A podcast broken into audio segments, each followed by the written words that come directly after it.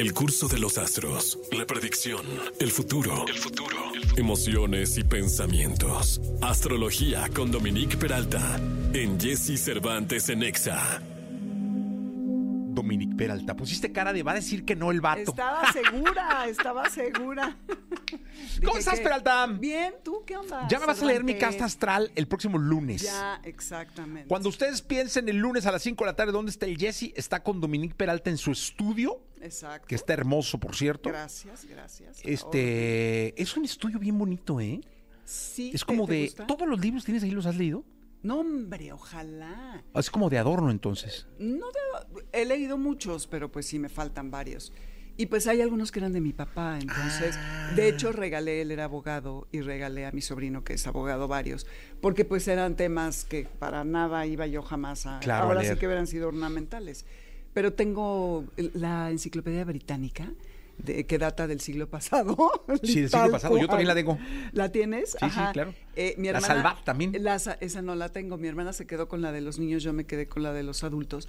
Pero hizo la británica una edición de 50 libros de los pensadores más importantes de todos los tiempos, que esa la usó como libro de consulta. Claro que el papel es este papel cebolla súper delgadito, entonces tienes a Sócrates, pero hay de Freud, pero Darwin. Eh, muy padre eh, y varias cosas. De astrología tengo muchos libros. Luego Fernando tuvo una librería, La Casa de las Brujas, hace mil años en la colonia Roma, en la Plaza Río de Janeiro, en un edificio de la Roma. Le va mejor ahora. Fíjate que se adelantó a su tiempo, porque hazte cuenta que era un péndulo, pero en una casa padrísima, que era la Casa de las Brujas, y pues sí, tuvo que cerrar, porque todavía no había como este rollo. Tenía eventos, presentaciones de libros, Sí, se adelantó. conciertos, se adelantó, sí, se adelantó. Y eh, hay algunas colecciones del Fondo Porque de el Cultura. péndulo luego tiene el foro tejedor.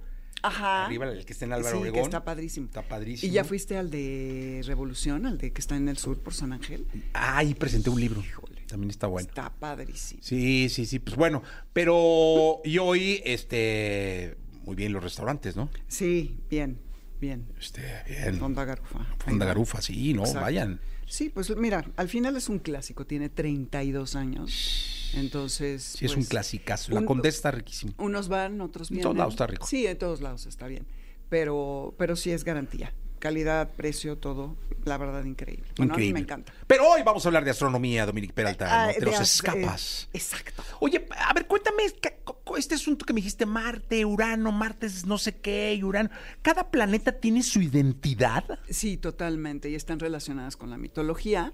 Y esto fue porque antiguamente las personas veían, en vez de Netflix, veían al cielo y se ponían a observar qué es lo que pasaba cuando esa, ese eh, cuerpo celeste eh, surgía en el cielo, porque hay veces que desaparecen, que son estrellas de día, de noche y de diferentes temporadas. Entonces están, esta semana es importante porque hay esta energía que es de inicio, que puede ser para inicios personales, pero también profesionales, porque están Urano, a Urano lo descubren, al, al inicio había siete planetas que son los que eran visibles, del Sol hasta Saturno. Pero Urano, Neptuno y Plutón no se veían. En 1700 eh, es cuando ven, eh, descubren a Urano y le, le impregnan, digamos, las características de lo que estaba sucediendo en ese momento, que fueron la Revolución Francesa y la Revolución Industrial. Por lo que Urano tiene que ver con romper los moldes, por- con la innovación, con la originalidad. Y cuando se junta, ahorita está en Tauro desde hace, hace varios años, entonces e- esa eh, em, pulsión de cambio y de ruptura no está cómoda en un signo que lo único que quiere es seguridad y estabilidad. Entonces como que se equilibra y eso significa que los cambios que se pueden hacer son realmente eh, con orden y con estructura. Ok. Eh, y luego está Marte, esta semana o, eh, se juntan, porque esto sucedió ayer, pero se queda toda la energía para la semana, que es el dios de la guerra y es el que nos da la energía para hacer las cosas que queremos. Digamos que es nuestra gasolina, nuestra carta, y que te habla de qué nos motiva, qué, qué es, qué, qué te detona para hacer lo que tienes que hacer. También está en Capricornio. Capricornio sabes que es un signo muy eh, determinado y que siempre va tras sus objetivos de una manera muy tenaz. Sí. Entonces juntas la rebeldía con la parte eh, determinada y con la motivación y lo que tienes es que Marte funciona en este signo como un gran estratega Eh, entonces ya, ya sabe qué es lo que quiere hacer, pero ahora además lo puede hacer haciendo un plan, definiendo cuál va a ser exactamente su lista de acciones.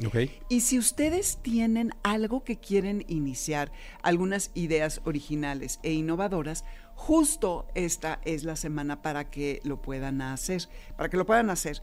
Es una energía estable, pero es una energía que sí te puede traer crecimiento, pero sobre todo el saber que cualquier acción y objetivo que nos pongamos requiere en esta semana en particular de esfuerzo dedicado, es decir, ser constantes. Porque hay veces en que uno siente como que, ay, nada más quieres... Eh, eh, que las cosas pasen, ¿no? Sí, y romper con todo y con eso ya... Ah, soy un disruptor, aquí estoy sentado y viendo qué pedo, ¿no? Sí, no, y no. Aquí sí te queda claro que estás muy motivado, pero que vas a hacer un plan y lo vas a seguir. O sea, es una buena semana para hacer planes eh, que te lleven a cumplir objetivos, pero que requieren de un esfuerzo, de un compromiso. Exacto. Y de trabajo. Exacto. Y trabajo así esmerado, ¿no? Entonces, eh, ahorita vas, eh, aunque tienes ganas de romper con todo, sí te vas a preguntar cuánto cuesta, cuánto tiempo va a tomar, cuál es el costo de producción y podemos ser prácticos, pero además tomar riesgos. Entonces es una energía muy padre. Y también el viernes va a estar la luna, porque la luna cambia de signo cada dos días y medio, en el signo de escorpión, que es un signo que siempre está en busca de la verdad. Es un momento en el que podemos cambiar la narrativa de nuestras heridas, de las cosas que, que nos han eh, pues marcado a nivel emocional y que le podemos dar la vuelta a la tortilla, como dicen, eh, y con quiénes queremos estar y con quiénes no.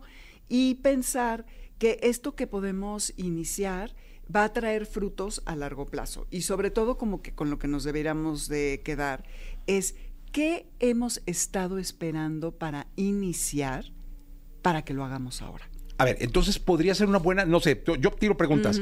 ¿Podría ser una buena semana para buscar trabajo? Totalmente. Que estás en un trabajo que ya no te gusta y tienes un proyecto de vida que es totalmente diferente al que ahora estás eh, transitando y decides que es el momento en el que vas ahora sí a darte una oportunidad para buscar algo nuevo, pues te lanzas. ¿no? Esta es la semana. Esta es la semana. Eh, por ejemplo, podría ser una buena semana para mm, si estás eh, con una pareja a punto de llegarle, ya sabes, esta puede ser una buena semana para decidirte y formalizar una relación? Totalmente, sí, porque es en lo personal y en lo profesional, sí, claro que sí, porque evidentemente la parte de las relaciones es algo que nos motiva mucho y ese es un buen momento, así que como decíamos en nuestros tiempos, para llegarle al, a la o el susodicho. Ok, perfecto. Eh, ¿qué, qué, qué otro cambio se te ocurre o qué otra situación se te ocurre que pueda resultar buena en estos momentos para el público que nos escucha? Que tienes un proyecto en el tintero desde hace mucho tiempo y que dices, no, bueno, es que ya sabes que siempre estamos buscando el momento perfecto, ¿no? Voy a lanzar mi blog de, yo qué sé, de moda. Ahora que estabas hablando con Ernestina que decía que hacía ropa, sí. Eh, voy a lanzar mi blog de moda y lleva siete años y ya tienes casi que la página, pero los patrones, no, no sé nada del mundo de la moda. Ahorita sería el momento para aventarse para hacer ese tipo de actividades que son, pues que, que rompen, ¿no? Con lo que ordinariamente estamos haciendo.